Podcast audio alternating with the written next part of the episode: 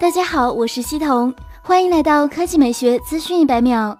魅蓝已经宣布将于本月十七日在北京举办新品发布会，正式发布旗下首款全面屏 S 六。随着发布会的临近，该机的外观及配置信息悉数揭晓。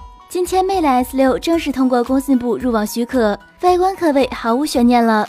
魅蓝 S 六正面与红米五区别不大，亮点在于背部，其采用了全金属机身，隐藏式 U 型天线设计。摄像头下方有 MBLU 的魅蓝 logo，同时魅族 logo 也得到了保留，指纹识别继承在了侧边电源键上。配置方面，它采用了五点七英寸显示屏，分辨率为幺四四零乘七二零，搭载猎户座七八七二处理器，配备三 G 内存加三十二 G 存储，电池容量为三千毫安时，支持九伏二安的十八瓦快充技术。另外，从证件照看出，魅蓝经典的腰元件被取消，交互方式可能会有较大改变。从规格来看，魅蓝 S 六和红米五定位类似，均是千元全面屏水准，预计价格方面应该会与之比较接近。这样的魅蓝 S 六，你觉得怎么样？你会买吗？